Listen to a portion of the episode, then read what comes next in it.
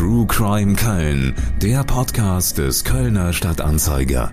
Über wahre Verbrechen, spannende Geschichten und spektakuläre Fälle. Zwei Wachtmeister und ein Mitglied der preußischen Landjägerei. Das war ein bisschen zu wenig, um sich hunderten gewaltbereiten Kölnerinnen und Kölnern entgegenzustellen. Ohnmächtig mussten die Bauern im Aggertal zuschauen, wie die Horden plünderten. Wer sich wehrte, wurde verprügelt. Und weil keine Hilfe von der Kölner Polizei oder von den britischen wie französischen Besatzungstruppen kam, mussten sich die Bauern selbst organisieren und bewaffnen. Sie gründeten eine bewaffnete Bürgerwehr gegen die Nachbarn aus Köln und brachten Maschinengewehre in Position. Es ist Ende Oktober 1923, als die Lage eskaliert. Aus den Raubzügen wird ein Krieg, der Overater Kartoffelkrieg. Mit dem Titel verharmlost die Rheinische Zeitung die gewalttätigen Auseinandersetzungen, bei denen mindestens drei Menschen getötet und unzählige verletzt werden. Herzlich willkommen zu einer neuen Folge von True Crime Köln. 100 Jahre ist es her, dass sich Kölnerinnen und Kölner aus rechtsrheinischen Stadtteilen mit dem Zug oder später mit Lastwagen auf ins Bergische machten und zu Plünderern, Gewalttätern und sogar zu Totschlägern wurden. Mit den 20er Jahren in Köln wird viel Gutes verbunden, doch es gibt eben auch Armut und große Not. Die politische Lage nach dem Ersten Weltkrieg war kompliziert. Das Rheinland war von Engländern und Franzosen besetzt. Anfang 1923 waren die Franzosen außerdem ins Ruhrgebiet einmarschiert, um die Begleichung deutscher Kriegsschulden durchzusetzen. In einer gereizten Stimmung verschwamm für nicht wenige die Grenze zwischen Recht und Unrecht. Das mussten auch die Bauern im Bergischen Land erfahren. Auszüge aus der Berichterstattung des Overater Volksblatts, der Bergischen und der Bensberger Volkszeitung aus dem Oktober 1923. Wir haben viel von den bevorstehenden fürchterlichen Zuständen geschrieben, die als Folge des Krieges und des Ruhrkrieges kommen würden, ohne dabei zu denken, dass auch unser stilles Aggertal der Schauplatz des Bürger- und Hungerkrieges werden würde. Seit einigen Tagen aber ist das der Fall. Im Aggertale herrscht vollkommene Anarchie. Tausende von Menschen ziehen plündernd und raubend durch Kartoffelfelder. Die Plünderer treten gruppenweise auf, nehmen sich die Kartoffeln dort, wo sie dieselben finden, und misshandeln die Landwirte, wenn nicht sofort ihr Wille getan wird. Die geringe Polizei ist machtlos gegenüber diesen Zuständen. Überall hackte, wühlte, sackte man ohne Bezahlung auf den Feldern. Männer, Weiber und Kinder trugen und schleppten. Nicht an einem Ende, überall in der Bürgermeisterei von Steinenbrück bis Vilkerath und Maria Linden. Manches Bäuerchen musste zusehen, wie ihm der letzte Rest an Lebensmitteln fortgeschleppt wurde.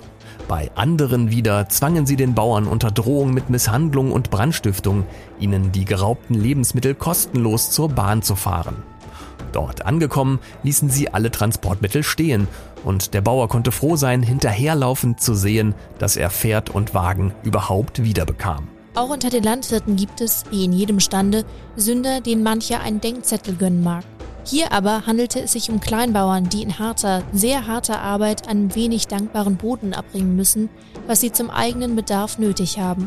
Diese Leute sind bei den Städtern nicht zuletzt wegen ihrer elenden Lebensweise verachtet worden als dumme und dreckige Bauern. Jetzt müssen sie es erleben, dass die Städter sich in ihrer Not nicht etwa an das benachbarte, glanzvolle Köln mit seinen protzenden Schaufenstern, unzähligen Vergnügungsstätten, Schlemmerlokalen, Kabaretten und so weiter und so weiter wenden, sondern das Land heimsuchen, dessen Bewohner wahrhaft nichts geschenkt bekommen. Die Stadt Köln baut Messen und Grüngürtel und Sportplätze und Hafenanlagen. Ihre Erwerbslosen können betteln und plündern gehen, wenn sie hungrig sind. Das ist ein interessanter Hinweis, den man da im Overater Volksblatt lesen kann. Warum gehen die Plünderer nicht in ihre Innenstadt oder in andere Stadtteile Kölns? Der Stadt scheint es doch angesichts der vielen Bau- und Prestigeprojekte recht gut zu gehen. Unter der Ägide des Oberbürgermeisters Konrad Adenauer wird viel investiert in Köln und viel gebaut. Davon profitiert die Stadt bis heute. Das passt irgendwie nicht zusammen. Dazu später mehr. Jetzt begrüßen wir erst einmal Andreas Haider im Podcaststudio des Kölner Stadtanzeiger bei True Crime Köln. Er ist studierter Historiker und ein Experte für den Overater Kartoffelkrieg. Und nicht nur das, er war selbst Bürgermeister in Overath von 2004 bis 2014. Herr Heider, Sie haben sich mit den Ereignissen von damals beschäftigt, die Abläufe versucht zu rekonstruieren. Sie hatten auch einen persönlichen familiären Bezug zu der Geschichte, oder? Ich äh, stamme aus ähm, Overater Bauernfamilien. Ähm, wenn früher die Familie zusammenkam, wurde von früher erzählt. Mein Großvater war bei diesem sogenannten Kartoffelkrieg dabei. Mein Großvater war Berufssoldat gewesen, war zweitgeborener Bauernsohn, die kriegten den Hof nicht, die gingen dann in der Regel zum Militär. Der war also Berufssoldat gewesen, hatte den Ersten Weltkrieg mitgemacht und ist als Feldwebel äh, dann ausgeschieden. Kam nach Hause, hat eine Bauerntochter geheiratet, von daher kam er wieder an den Hof. Ähm, wenn, wenn wir früher zusammenkamen, ich als Jugendlicher dabei, dann erzählten die von früher, unter anderem auch von diesem Kartoffelkrieg, wo der Opa dabei war. So. Und dann kriegte ich äh, Ohren wie Rhabarberblätter und hörte mir das an. Und später dann, als als ich Geschichte studierte, hat mich das dann interessiert und dann habe ich das mal ähm, ein bisschen erforscht. Ähm, die Erzählung geht so, also auf dem Hof meiner äh, Großeltern, Propsbalken, da gab es also mehrere Hofstellen. Die Nachbarin war eine Kriegerwitwe mit vier, fünf kleinen Kindern. Der Mann war im Ersten Weltkrieg gefallen. Und dann taucht ein Trupp Kölner Plünderer auf. Ähm, zehn Leute oder was, meistens junge Leute. Und die wollten der die Lebensmittel aus dem Keller holen, unter anderem die paar Kartoffeln, die sie da noch hatte. Und das hat mein Opa verhindert mit der Pistole in der Hand.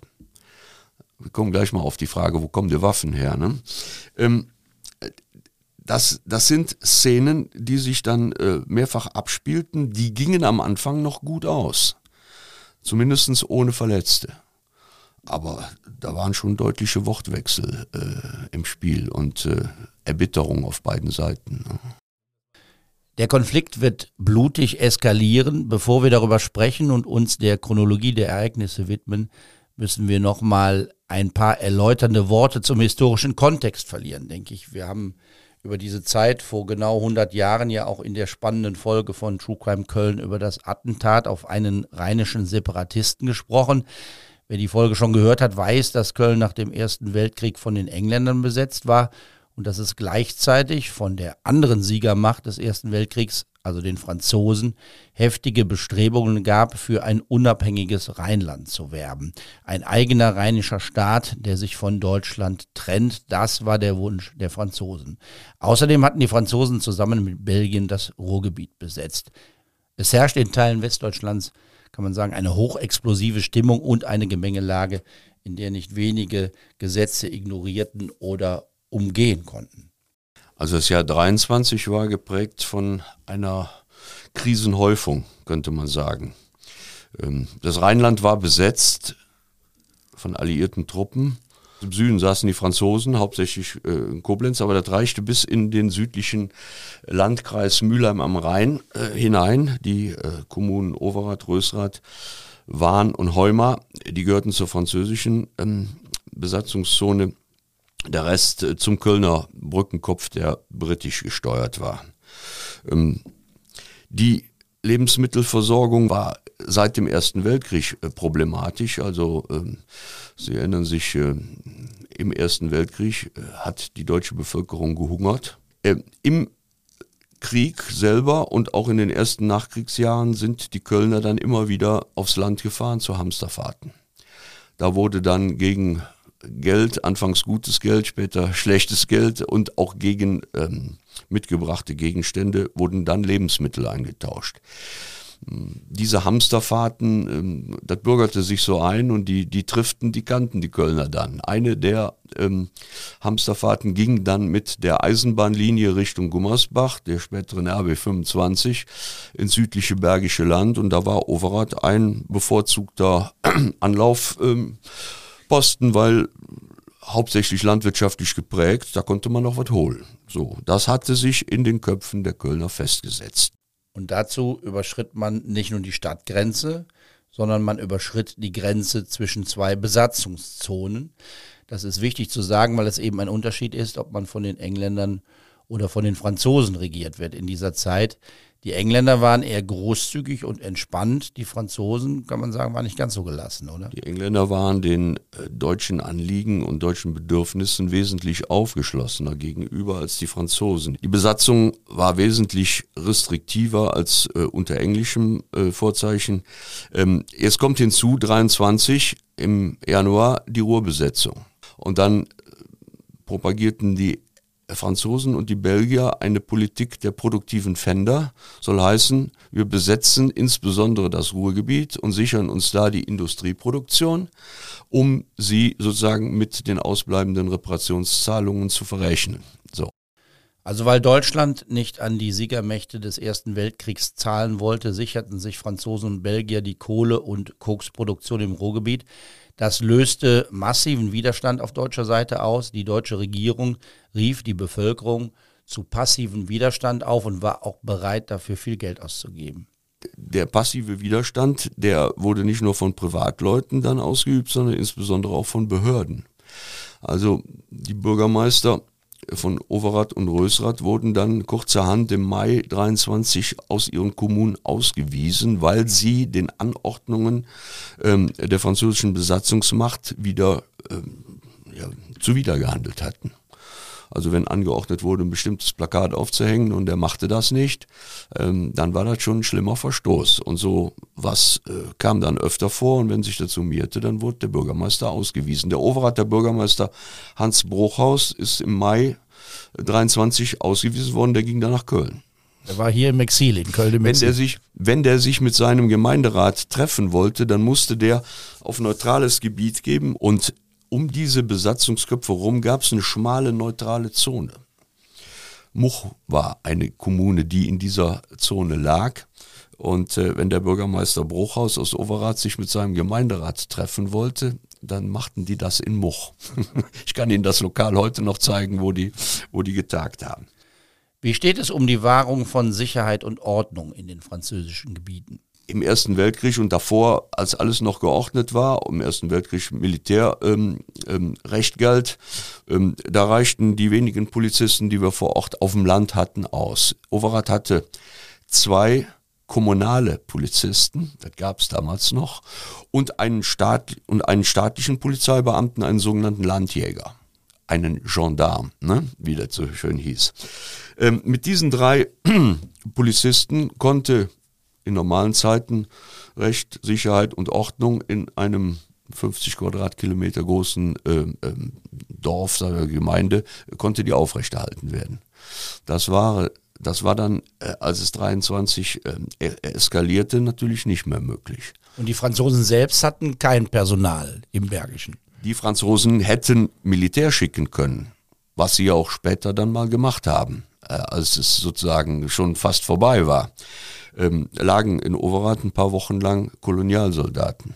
Das ist wieder ein anderes Thema. Können wir gleich vielleicht nochmal drüber sprechen. Vorher müssen wir vielleicht mal über diese Kartoffel sprechen, die ja damals ein zentrales, wichtiges Nahrungsmittel ist. Sie ist das wichtigste Grundnahrungsmittel. Und eine Stadt wie Köln brauchte damals 1,9 Millionen Zentner an Kartoffeln, um die rund 700.000 Einwohner über den Winter zu bringen. Wenn man das mal so ein bisschen umrechnet, so zum Vergleich, heute ist ein Bundesbürger weniger als 56 äh, Kilo Kartoffeln in einem ganzen Jahr. Und damals waren es 135 Kilo nur im Winter. Also das zeigt im Grunde, wie bedeutsam dieses äh, Lebensmittel ja. war. Ne? Also die Kartoffel ist während des Ersten Weltkrieges, als Deutschland unter der Blockade litt, dann wirklich zum Grundnahrungsmittel der, der Masse der Bevölkerung geworden, so auch der Kölner. Jetzt muss man wissen, dass das Rheinland und Westfalen nicht in der Lage war, den Kartoffelbedarf hierzulande zu decken. Das heißt, es wurden schon früher, insbesondere während des Ersten Weltkrieges, äh, massenweise Kartoffeln, also ganze Güterzüge voll aus dem Osten äh, eingeführt. Adenauer hat ähm, während des Krieges im großen Stil Kartoffeln aufgekauft. Übrigens haben das die kleineren Gemeinden auch gemacht. Die Bauern in Overath waren auch nicht in der Lage, die gesamte Overather Bevölkerung mit Kartoffeln zu versorgen. So hat die Overather Gemeindeverwaltung schon während des Krieges etliche Waggons Kartoffeln aus Pommern geordert und auch bekommen. Ähm, das war 23 nicht mehr in dem Umfang möglich, weil mal abgesehen äh, von der preislichen Entwicklung, weil die, ähm, die Transportmöglichkeiten nicht mehr gegeben waren. Es gab aus dem besetzten Gebiet eigentlich nur noch eine einzige Eisenbahnlinie in das restliche Deutschland. Das war die über äh, Köln-Hagen äh, laufende. Äh, und, und das schafften, schafften die einfach transportmäßig nicht. Sodass sich hier also Lebensmittelengpässe ergaben, insbesondere bei den Kartoffeln, bei den Grundnahrungsmitteln, äh, die beträchtlich waren und die die Leute fürchten ließen, dass sie also im Winter wirklich äh, ähm, verhungern müssten. Und hinzu kommt, dass einige die Ernte auch zurückgehalten haben, weil man auf es, eine Währungsreform Es, es kommen weitere Momente hinzu. Die, die Ernte 23 war gegenüber der Ernte äh, 22 um 15 Prozent schlechter und die 22er war schon nicht gut. Ja, und dann kommt die preisliche Situation dazu. Viele Erzeuger hielten die Waren zurück oder gaben sie nur gegen festes Geld ab. Soll heißen, entweder gegen Gold, gegen Gold ja. oder gegen ausländische Währung. Und das hatten die natürlich, die, die, die normalen Menschen hatten die natürlich nicht. Harte Zeiten im Jahr 1923. Bevor wir weiter über diese Zeit sowie über Mord und Totschlag beim Overater Kartoffelkrieg sprechen, gibt es ein bisschen Reklame und da bleiben wir thematisch in den 20er Jahren des vergangenen Jahrhunderts. Werbung. Mehr Kriminalfälle aus der Zeit der Weimarer Republik erzählt der Kollege Anselm Weyer in seinem fesselnden True Crime Buch, das im Greven Verlag Köln erschienen ist. Die Insel der Seligen heißt es. Eine Zeitreise in die Jahre nach dem Ersten Weltkrieg, also in die Zeit, von der auch Babylon Berlin handelt. Auch in Köln pulsiert das Leben, die Universität wurde neu gegründet, das höchste Hochhaus Europas. Und die Fortwerke entstehen, die alten Festungsanlagen werden langsam vom Grün überwuchert, doch unter der Oberfläche brodelt es, Gewalt und Skandale lauern an jeder Ecke. Der Autor Anselm Weyer hat das akribisch recherchiert, er hat Akten gewälzt und Archive umgegraben, um wahre Verbrechen zu enthüllen und spannend aufzuschreiben. Ein Muss für True Crime Enthusiasten und Geschichtsfans gleichermaßen, schreibt der Greven Verlag, durchaus zu Recht. Ein fein gestaltetes Buch ist Die Insel der Seligen geworden, das es in diesem Jahr auf die Shortlist zum schönsten Regionalbuch Deutschlands geschafft hat. Der Greven Verlag bietet den Service, dass man das Buch versandkostenfrei bei ihm bestellen kann. www greven-verlag.de ist die Adresse im Internet. Aber natürlich bekommen Sie das Buch auch in Ihrer Lieblingsbuchhandlung Wahre Kölner Kriminalfälle aus den Jahren 1918 bis 1926. Die Insel der Seligen. Werbung Ende. Wir wollen unsere Zuhörerinnen und Zuhörer nicht mit äh, Zahlen erschlagen, aber man kann natürlich am Beispiel der Kartoffel auch ganz schön nachzeichnen, wie sich in einer Hyperinflation die Preise entwickeln. 1919 kostet ein Kilo Kartoffeln 47 Pfennig. 1922 dann 3,50 Mark. Das klingt schon nach einer ordentlichen Steigerung, aber jetzt kommt's. Im Sommer 1923 kostet dann ein Kilo Kartoffeln, Achtung, 26.000 Mark. Und das ist immer noch nicht das Ende. Kurz darauf werden Millionen für Kartoffeln eingefordert. Die Regierung bringt immer mehr Geld in Umlauf, dessen Wert gleichzeitig immer weiter sinkt. Nicht nur die Preise explodieren, auch die Löhne. Die gab man am besten sofort aus, wenn man sie bekam, denn schon kurze Zeit später konnte man von dem Lohn kaum noch etwas kaufen. Ganz blöd für die, die ihr Lohn, ihren Lohn erst am Monatsende ausgezahlt bekamen. Es herrschten chaotische Zustände, das kann man sich vorstellen, dazu große Not. Die Arbeitslosigkeit in Köln ist hoch. Und so kommt es, dass immer mehr zur Selbsthilfe greifen und es dabei mit den Gesetzen nicht ganz so genau nehmen. Ganze Trupps mit Jugendlichen, mit Arbeitern oder Arbeitslosen fuhren mit dem Zug ins Bergische, um die Äcker der Bauern zu plündern. Die Kölner erinnerten sich zunächst mal, wo haben wir denn im Krieg äh, unsere Sachen herbekommen? Äh, und dann äh, sind die wieder mit dem Zug ins Bergische gefahren oder in, in die andere Richtung. Ähm, am, anfangs ähm, haben sie versucht zu kaufen, aber die Bauern, die gaben nichts aus äh, für Inflationsgeld. Ja, dann wurde getauscht, aber Tausch ist dann auch sehr begrenzt ähm, und irgendwann merkten die Kölner, naja, dann gehen wir mal auf den Acker und fangen mal an, äh, da zu hacken und zu ernten, wo wir nicht gesät haben. Dann kamen die wütenden Bauern und protestierten, aber gegen die Mengen äh, äh von Menschen, die da mittlerweile aufliefen, äh, konnten die auch nichts ausrichten. Dann wurde die Polizei bemüht, aber äh, in einem 50 Quadratkilometer großen Gemeindegebiet, Berg und Tal, äh, mit dem Fahrrad, ein Mann, äh, mit einem Gummiknüppel und vielleicht noch eine Pistole, der richtete da nichts gegen mhm. aus. Sie haben recht plastisch in einem Aufsatz Einzelfälle beschrieben und da mal so aufgezeigt, wie die Kräfteverhältnisse auf den Äckern waren, als die Kölner und Kölnerinnen mit dem Plündern begannen und sich die Bauern noch nicht wehrten. Da gibt es Zahlen wie in Maria Linden, da standen 60 Städter einem Bauern gegenüber, in Ereshofen 80 gegen einen, in Probstbalken 20 zu 1. Ähnliches wird aus Rösrath und Bensberg berichtet. Die Menschen im Aggertal bitten in dieser Situation um Hilfe. Die müssen sie bei den Franzosen anfordern. Was bekommen sie für eine Antwort? Ihr bekommt Hilfe von uns, auch in Form äh, von Militär, wenn ihr der gerade propagierten Rheinischen Republik beitretet. Die Zielsetzung war, ähm, die Not auszunutzen, um politisch im Sinne Frankreichs voranzukommen. Wenn ihr Hilfe wollt, dann müsst ihr politisch euch bewegen. Ne? Und was haben die gesagt? Das haben die nicht mal diskutiert. Es kommt also keine Hilfe und so beschließen die Betroffenen, sich selbst gegen die Kölner und Kölnerinnen zu wehren. Es ist Freitag, der 26. Oktober. Die Bahn stellt einen Sonderzug zum Kartoffeleinkauf bereit und die Menschen aus der Stadt kommen in Scharen und einkaufen wollte da eigentlich keiner mehr. Der Sonderzug wurde, glaube ich, einen Tag oder zwei später äh, bereitgestellt. Aber jedenfalls kamen ähm, mit dem Frühzuge schon die ersten Kölner. Die, die Bauern hatten sich verabredet, auch die, die, die Overater Bevölkerung aus dem, aus dem Ort selber, ähm, die nicht aus dem Bahnhof zu lassen. Das wurde wurde eine Menschenkette um den Bahnhof gebildet. Ähm, es waren etliche Bauern zu Pferde dabei, die standen also mit in dieser Kette. Beim ersten Zug, als noch wenige Kölner kamen, da gelang das. Also um 9 Uhr der nächste Zug kam, der war voll besetzt mit Leuten, die Säcke und Kartoffelhacken und anderes bei sich hatten. Ähm, da gab es dann ähm, Gerangel die Kölner drängten, äh, die Kette zu durchbrechen. Die versuchten, die, die Bauern versuchten, äh, die Kette stabil zu halten. Dann gab es äh, erregte Wortwechsel und, und, Verhandlungen in Anführungszeichen.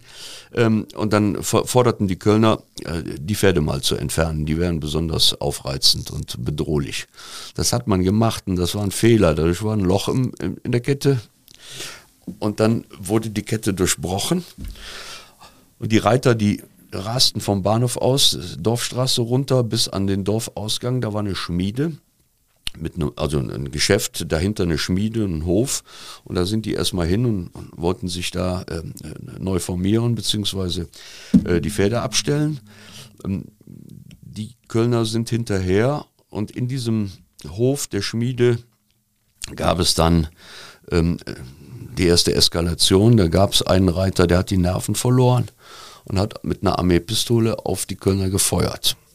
Einer ist tot geblieben, der andere war verletzt. Und äh, dann war natürlich äh, äh, die, die, die Volksseele am Kochen und äh, dann hat man diesen, diesen Knecht totgeschlagen und auch noch äh, andere Schlägereien da veranstaltet. Und richtig brutal, ne? man hat ihn verfolgt und mit, ging richtig zur Sache. In der Hacke erschlagen der versuchte über die Ager zu fliehen. Einer hat, einer der Kölner hat ihn eingeholt. Ich glaube, der hat sich ein Pferd genommen, hat ist hinter ihm her und hat, hat ihn dann mit der Hacke brutal erschlagen. Und das war ein, das war ein Knecht aus Oberheide. Ähm, das war der erste Tote. Der andere Kölner, der verletzt war, der soll nach Köln abtransportiert worden sein, mit dem, mit dem Zug und in Krankenhaus äh, gebracht worden sein. Der soll abends seinen Verletzungen erlegen sein. Drei sind amtlich, äh, drei Tote sind, sind also fix. Ähm, bei dem vierten bin ich mir nicht sicher. Das habe ich aus der Zeitung.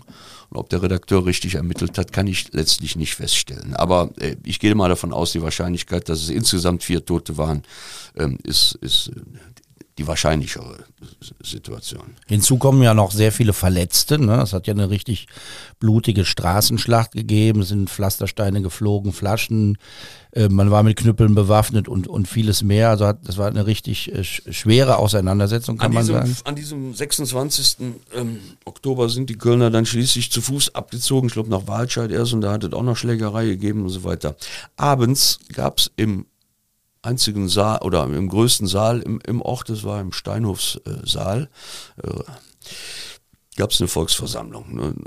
Kam auch der Landrat. Und der musste sich dann bittere Vorwürfe anhören nach dem Motto, ihr ähm, tut nichts, um äh, die öffentliche Ordnung aufrechtzuerhalten. Er konnte aber auch nur darauf verweisen, dass ihm die Hände gebunden waren, weil er über entsprechende Polizeikräfte nicht verfügt. Dann hat sich Samstag und Sonntag sozusagen die obere Bevölkerung in ihr Schicksal ergeben und hat keinen Widerstand geleistet. In diesen beiden Tagen ist die Gemeinde ziemlich äh, radikal ausgeplündert worden. Also die Kölner kamen zu Tausenden mit dem Zug, gingen auf die Äcker und ähm, ernteten nicht nur ähm, Kartoffeln, die noch in der Erde lagen, sondern sie gingen auch dazu über, schon bereits geerntete Kartoffeln zu requirieren auf gut Deutsch gesagt, zu stehlen. Und die stahlen dann mittlerweile auch andere Sachen. Kleinvieh, Hühner, äh, eingemachte äh, Sachen, die die Bauern äh, in ihren Kellern hatten. Ähm, das Ganze wurde zum Overater Bahnhof transportiert und dann auf Güterwaggons oder auch in Personenzüge verladen. Ähm, und da spielten sich dann unschöne Szenen ab. Da gab es dann auch Schieber und Händler, die den Plünderern das schon direkt da abkauften, wahrscheinlich gegen festes Geld oder gegen, gegen äh, Dollars oder irgend sowas. Und die nach Köln transportierten und damit die Gewinn weiterverkauften. Also alles äh, spielte sich ab, was man sich da nur vorstellen konnte. Aber es gab an diesen beiden Tagen keine blutigen Auseinandersetzungen mehr. Weil die Bauern sich ihrem Schicksal äh, ergaben. Ne? Ja, in, in, insofern, als sie an den beiden Tagen machtlos waren. Aber an dem Sonntag, das war dann der, der 30. Oktober haben die ähm, einen Selbstschutz organisiert. Per Telefon und per Boten. Auch ähm, mit ähm, Kollegen aus dem äh, Muchau und aus dem Silchalder Raum, also dem an, angrenzenden Raum. Ähm, der Selbstschutz ist dann montags, äh, ähm, darauffolgende Woche äh, montags, äh, in Aktion getreten. Der war ungefähr 1000 Mann stark der war teilweise bewaffnet, also nachdem was ich gefunden habe, war so ungefähr jeder dritte, dritte Bauer mit dem Gewehr bewaffnet. Und äh, dem Vernehmen nach gab es auch ein Maschinengewehr ähm, aus schwarzen Beständen. Wo das herkam, das ist nicht genau zu ermitteln. Ich habe zwar, ich hab zwar ähm, die Namen erfahren, die das Maschinengewehr hatten, aber wo die das her hatten, das weiß ich auch nicht. An dem Montag hat der Selbstschutz dann den Zug schon oder die Züge schon in Hohenrad abgefangen, also ein Bahnhof vor Overath. Indem die den Bahnhof weiträumig umstellt haben, wenn man die Situation da kennt, da ist hinterm Bahnhof so ein Hang, dann standen die da im Halbkreis mit Gewehr im Anschlag und dann wurde der Lokführer genötigt, äh, den Rückwärtsgang einzulegen. Mit den protestierenden Kölnern hinten drin, ist klar. Ähm, dann hat es einen Zug gegeben, der ist aber noch bis Overath durchgekommen. Und dann hat es an der Engstelle, an der Maria-Linder Brücke am Ortsausgang äh, Ost, in die östlichen Gemeindeteile auf der Ager, anderen Aggerseite, da hat es äh, an der Engstelle hat es dann wiederum eine Sperre gegeben. Und da hat es wieder Gerangel gegeben und da ist noch einer bei tot geblieben. Das war, das war der Tag, an dem sich das Blatt wendete und ab da ähm, sind die Kölner dann auch in andere Bereiche ausgewichen, nach Rösrath oder äh, was nicht, waren oder wohin. Ähm, aber man muss sich das, glaube ich, nochmal vorstellen. Da wird also äh, in Eigenregie äh, regelrecht eine Armee aufgestellt, ne? mindestens 1000 Leute, ja. 300, 400 Bewaffnete, dazu ein Maschinengewehr. Also ähm, das ist ja schon eine, eine, eine ungewöhnliche, eine außerordentliche Leistung, äh, die da zustande gebracht wird. Und auch natürlich ähm, am Rande der Legalität, wenn nicht sogar jenseits. Woher hatten die Bauern die Waffen? Genau, wo hatten die die Waffen? Ja. Wer hat ein Maschinengewehr im ja, dazu, Stall stehen? Dazu muss man Folgendes wissen. Wir müssen jetzt nochmal zurückgehen ähm, in den November 1918, Waffenstillstand. In Frankreich standen über vier Millionen deutsche Soldaten, bis an die Zähne bewaffnet. Jetzt müssen Sie sich vorstellen, vier Millionen Mann marschieren nach Hause, übrigens fast alle über Köln. Jetzt gingen die in der Regel in ihre Regimentsstandorte, wo sie sich damals versammelten, als sie eingezogen wurden. Aber viele, die unterwegs äh, waren, äh, an, ihrem, an ihrem Heimatdorf vorbeiliefen, die sagten, warum soll ich bis Thüringen oder bis Berlin laufen? Ähm, und machten sich rechts und links davon. Also die Truppen lösten sich quasi unterwegs schon teilweise auf. Und die nahmen ihr Gewehr mit nach Hause. Das waren Waffen aus dem Ersten Weltkrieg, die nicht abgegeben wurden. Wie war denn diese Bürgerwehr organisiert? Eine Armee braucht ja Führung. Ich weiß, dass im Overater Gemeinderat damals Verordnete saßen, drei könnte ich auch namentlich nennen, ist aber jetzt nicht so wichtig, ähm, die Weltkriegsteilnehmer waren und die sich auf sowas verstanden. Irgendjemand muss das ja in die Hand nehmen. Und, ja, und man, und man muss verhindern, dass irgendjemand drauf losballert. Ne? Ja, das auch. Aber ich glaube, äh, äh, es war keiner schießwütig im Sinne von, äh, sie wollten sich schützen. Das heißt, sie waren, die waren auf Abwehr nicht auf Angriff äh, eingestellt. Und dann bleibt der Finger gerade, bis, bis das eigene Leben bedroht ist. Ja, und man stellt sich vor, der Zug kommt an, hunderte, tausende Kölner, kann man auch äh, die Nerven verlieren. Aber, aber ja, meine Oma hat immer erzählt, jedes Mal, wenn mein Opa da ausrückte, und er war an dem 26. dabei und später auch bei der, bei der Bürgerwehr, ähm, dann hatte sie Angst.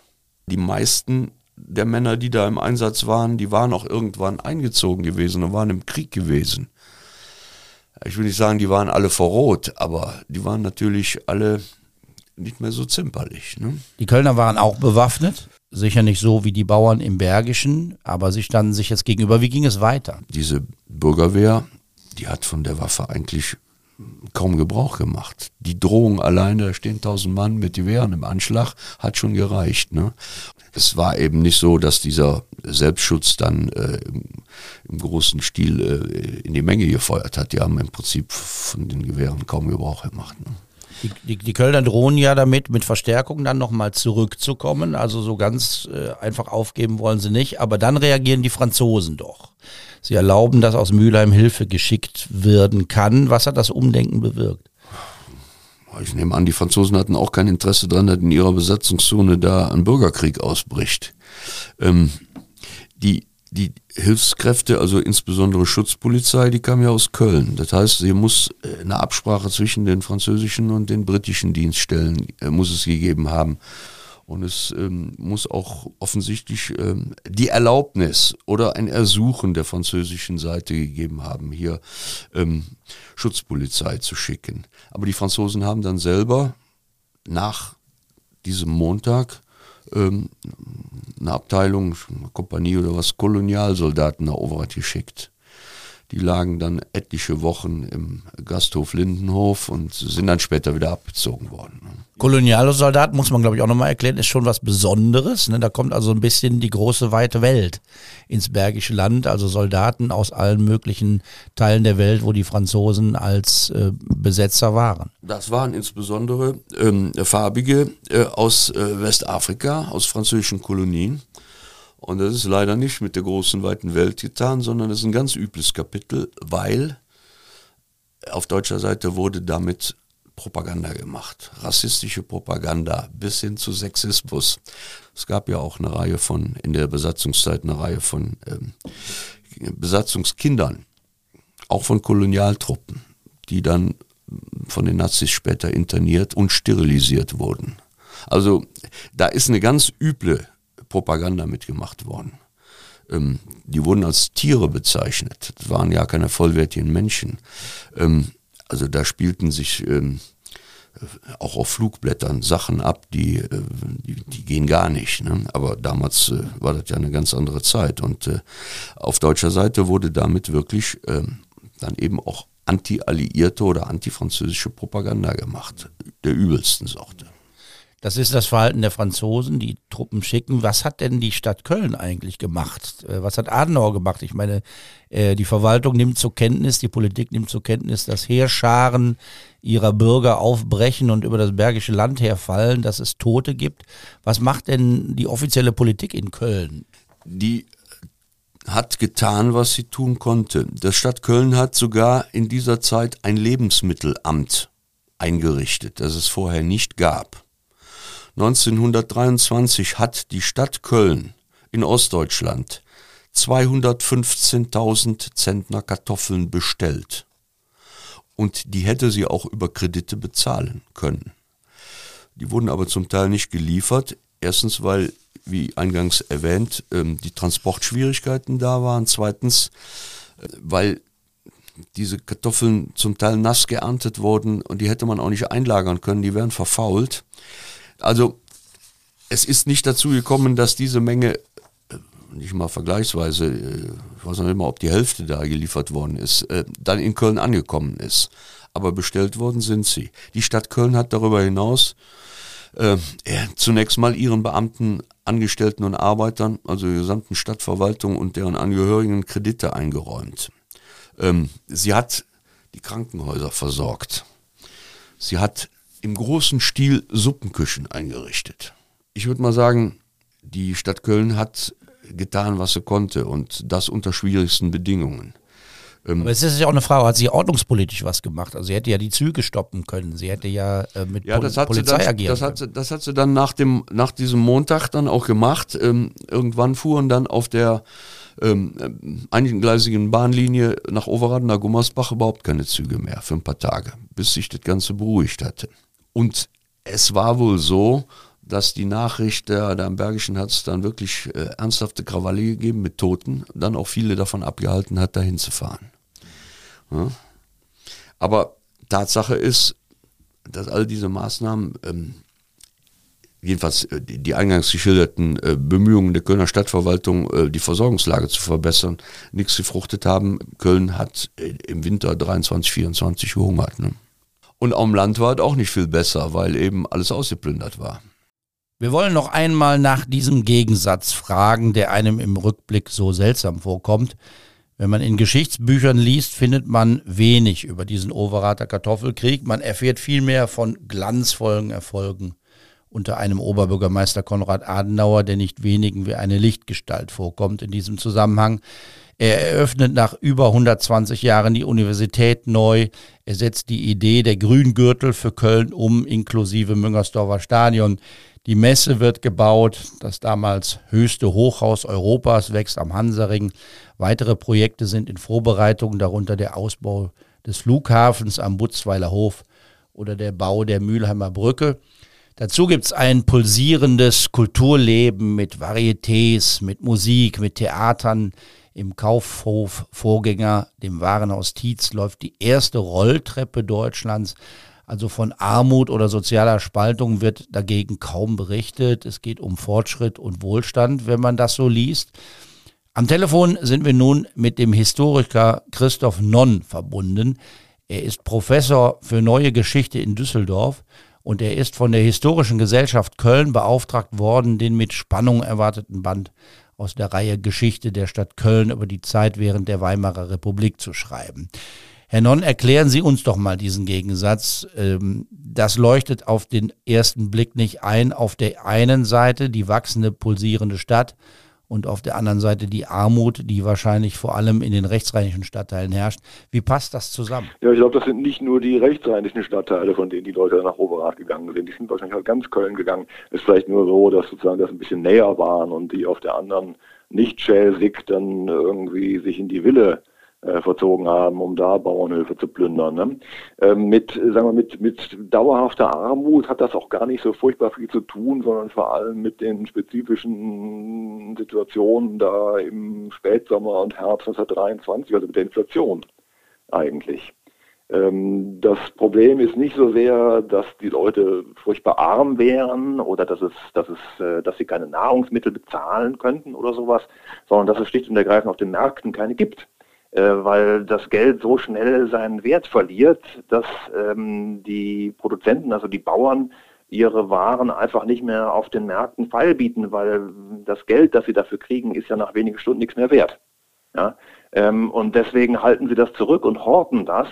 Äh, und ähm, das ist sozusagen für Landbewohner kein Problem. Die sitzen an der Quelle und können sich selbst versorgen. Aber für die Städter also einerlei, ob das nun äh, arme Arbeiter, äh, alleinerziehende Mütter aus Köln-Kalk sind oder ob es äh, relativ wohlhabende ähm, Professoren, sagen wir mal, aus Lindenthal sind, ja, ähm, die gucken alle in die Röhre, weil es auf den Märkten eigentlich nichts mehr zu kaufen gibt, nicht mal Kartoffeln. Ja, und das erklärt, warum dann aus den Städten, nicht nur aus Köln, sondern aus allen Städten, die Leute, also da im Spätsommer, im Herbst, 1923 auf Land ziehen und dann eben ähm, mit Verzweiflung versuchen, irgendwie mit allen möglichen Mitteln ähm, den Bauern was zu essen abzuluxen. Ähm, und wenn das sozusagen nicht mit Liebe und guten Worten und Tauschangeboten und dergleichen geht, dann muss es eben zur Not mit Gewalt gehen. Hm. Also es ist keine bittere Armut, die die Leute dahin treibt. Nee, das ist es nicht. Also weil wir sehen, dass das, ein, äh, dass, das ist sozusagen eine, ähm, eine punktuelle äh, Situation. Nach der Währungsreform, äh, Oktober, November, äh, beruhigt sich das eigentlich auch wieder sehr, sehr schnell und dann äh, ist eigentlich, haben wir solche, solche Vorfälle eben auch bezeichnenderweise nicht mehr. Also es, äh, Sie würden schon sagen, das ist also so ein, so ein Bild einer sozialen Spaltung von reichem innerstädtischen Köln oder linksrheinischem Köln und armem Kalk, Pfingst, Humboldt. Das wäre ein falsches Bild. Das wäre ein falsches Bild. Ich meine, diese soziale Spaltung gibt es natürlich. Ne? Äh, aber die äh, hat also mit, mit dieser ähm, mit diesem Kartoffelkrieg hat die nichts zu tun. Wir haben am Anfang dieser Podcast-Folge ein Zitat aus einem Text der Overater Zeitung, des Overater Volksblatts gehört. Da hat der Autor die Frage gestellt, warum die plündernden Kölner und Kölnerinnen eigentlich über die bergischen Bauern herfallen und nicht in Richtung Kölner Innenstadt ziehen. Da sind die Schaufenster voll. Da scheint es ja den Leuten gut zu gehen oder zumindest die Geschäfte genügend Dinge zu haben. Also warum kommt es nicht zu Unruhen in Köln? Warum fahren die Leute aufs Land? Ja, weil die Schaufenster in der Innenstadt von Köln zwar voll sind, aber mit Möbeln und Kleidern und dergleichen, also mit Gütern des langfristigen Bedarfs. Und was die Leute im Spätsommer, im Herbst 1923 brauchen, sind Lebensmittel. Ja, und die kriegen sie auch in der Kölner Innenstadt. Also gerade in der Kölner Innenstadt kriegen sie die nicht, weil die Märkte in der Kölner Innenstadt von den Bauern der Umgebung nicht mehr beliefert werden. Wegen der Inflation, die kriegen kein Geld mehr dort, ja, weil das Geld so schnell seinen Wert verliert, dass es also innerhalb von weniger Stunden, wenigen Stunden nichts mehr wert ist. Man kriegt nichts mehr dafür und deswegen sitzen die Bauern auf ihren Vorräten. Hm, also der Zorn richtete sich nicht äh, ähm, auf die Kölner Politiker oder gegen Adenauer, sondern auf die Bauern, die man als äh, raffgierig und privilegiert angesehen hat. Ja, richtig. Und das waren zumindest privilegiert waren sie in dieser spezifischen Situation ja natürlich durchaus. Ne? Äh, wobei man das aus der bäuerlichen Perspektive kann man natürlich vollkommen anders sehen. Die leiden ganz genauso unter der Inflation, also wie die Städter eben auch. Sie haben nur den Vorteil, dass sie selber immerhin noch äh, ihre eigenen produzierten Lebensmittel haben und essen können. Und diesen Vorteil haben die Städter eben nicht. Und das führt dann eben zu diesem Kartoffelkrieg. Und warum gibt es keinen Zorn gegen die Politik? Äh, weil Adenauer oder die Kölner Stadtpolitik daran ja auch nichts machen kann. Ja, äh, sondern die Inflation, die hat durchaus politische Gründe, die ist auch politisch gewollt, weil sie bestimmte äh, außenpolitische, innenpolitische Vorteile bringt, aber das ist nur die Reichsregierung, die das macht. Ja? Äh, und die ist in Berlin und die ist weit weg und die kann man von Köln aus natürlich auch nicht erreichen. Also die kann man höchstens abstrafen dann in den nächsten Wahlen, was ein Stück weiter 1924 dann noch passiert. Da können die Parteien zulegen, die zu den Gegnern der Weimarer Republik gehören. Es gibt große Zugewinne für die Kommunistische Partei, die KPD. Außerdem profitieren die Nationalisten und die Rechtsextremisten. Das war in Köln nicht anders als auf Reichsebene. Adenauers Zentrumspartei wurde nicht abgestraft, wohl aber die SPD und die liberalen Parteien. Herzlichen Dank, Christoph Nonn, zur politischen und sozialen Lage in Köln während der 20er Jahre. Es gibt natürlich auch eine zeitgenössische Kölner Sicht auf den Kartoffelkrieg und von der erfährt man, wenn man die Berichterstattung in der Rheinischen Zeitung liest. Die findet ziemlich unfreundliche Worte für die Bauern in der Nachbarschaft, für die Bauern im Bergischen. Sie wirft ihnen vor, ein fettes Leben zu führen, während in den elenden Löchern der Stadt das Volk verreckt. So kann man das da lesen. Das sind Originalzitate von damals. Die Rheinische Zeitung rechtfertigt Übergriffe als Verzweiflungstaten von sorgenden Familienvätern, die Zitat vom Hungerschrei ihrer Kinder gehetzt werden. Diese würden, Achtung, bewusst und mit Vorbedacht stehlen. Die Rheinische Zeitung schreibt auch, dass ein getöteter Kölner zur Abschreckung an einen Baum aufgehängt worden ist. Die Meldung musste sie am nächsten Tag widerrufen. Da gibt es offenbar nicht nur einen Kartoffel, sondern auch einen regelrechten Propagandakrieg, Andreas Heider, oder? Ja, Köln hatte auflagenstarke Zeitungen. Die Redakteure nahmen natürlich weitestgehend Partei für die eigene Klientel, also für die, für die eigene Kundschaft. Ähm, und klagten die Bauern an, sie machten in äh, flandrische Fettleben, also auf gut Deutsch gesagt, auf dem Lande äh, wäre es noch prima, äh, mit der Ernährungslage Und in Köln äh, würden die, die Arbeiter verhungern. Ähm, naja, so war es so war's nicht, aber so wurde es dargestellt. Die wenigen Zeitungen, die wir im Bergischen hatten, meistens kleine Lokalblättchen, die konnten da nicht gegenhalten. Ne? Man muss, glaube ich, sagen, dass die Berichterstattung zum Teil reißerische Berichterstattung in der Kölner Presse ein wenig zur Eskalation beigetragen hat. Also ich bin jetzt weit entfernt zu sagen, die Journalisten sind da schuld, aber ähm, das kann man schon feststellen. Man, äh, man hat die Zeitungen ja noch alle. Ähm, die liegen ja in Zeitungsarchiven und man kann sie, man kann sie einsehen. Und wenn man das liest, dann hat man bisweilen den Eindruck, naja, hier wurde noch ein bisschen, bisschen Öl ins Feuer gegossen. Ne? Der Artikel in der Rheinischen Zeitung fordert ihren Vorgänger heraus den Bürgermeister von Overath. Die Bürgermeisterei schreibt an die Rheinische Zeitung und fordert eine Richtigstellung. Und es lohnt sich, finde ich, dieses Schreiben zu zitieren. Der Bürgermeister kämpft um die Ehre seiner Leute. Im Interesse beider Parteien und zur Aufklärung der Kölner Bevölkerung hält sich das Overather Bürgermeisteramt für verpflichtet, darauf hinzuweisen, dass am Samstag und Sonntag in der Bürgermeisterei Overath vollständige Anarchie herrschte da an diesen beiden Tagen die Mehrzahl der sogenannten Kartoffelhamsterer tatsächlich aus Plünderern bestand. Das Vorgehen dieser Plünderer, die zum größten Teil bewaffnet waren und bei denen teilweise auch Handgranaten und Revolver festgestellt worden sind, war geradezu brutal. Man hat ganz arme Leute ihres letzten Bestandes an Kartoffeln beraubt, auch unter Drohungen Kleider, Bettwäsche, Getreide und Mehl geraubt, auch die Hühner mit den Knüppeln totgeschlagen und weggeschleppt. Dann zählt der Bürgermeister von Overath in seinem Brief vom 30. Oktober einige besonders dramatische Fälle von Bestohlenen auf. Ein Invalide mit neun Kindern, eine arme Witwe mit Kindern, ein kleiner Pächter mit zwölf Kindern, ein ganz verarmter Kuhbauer, und dann nimmt er Stellung zu der These der Rheinischen Zeitung, dass es sich da um treusorgende Familienväter gehandelt habe, die aus Köln ins Bergische gekommen sind. Das Auftreten und Aussehen der Hamsterer am Samstag und Sonntag bewies jedem Kundigen, dass es sich nicht bei allen, wohl aber einem sehr großen Teil, um den schlimmsten Abschaum der Großstadt Köln handelte. Wir sind sogar von anständigen Elementen unter den Hamsterern darauf aufmerksam gemacht worden, dass sich unter den Zuginsassen regelmäßig ein großer Prozentsatz von Verbrechern und früheren Zuchthäuslern befindet. Tatsächlich seien aber auch Vertreter aus besser gestellten Kreisen gesichtet worden, schreibt der Bürgermeister weiter, so der Sohn eines Kölner Metzgermeisters mit dem Gesellen des Betriebs. Nach der Verhaftung des Sohnes durch die Kölner Polizei kam der Vater mit acht Personen zu dem Landwirt, dem ein großer Wagen Kartoffeln gestohlen worden war, um eine Bescheinigung zu erpressen, dass die Kartoffeln gekauft seien. Durch das Eingreifen des Selbstschutzes wurde der Metzger mit drei anderen Personen und einer Frauenperson dingfest gemacht.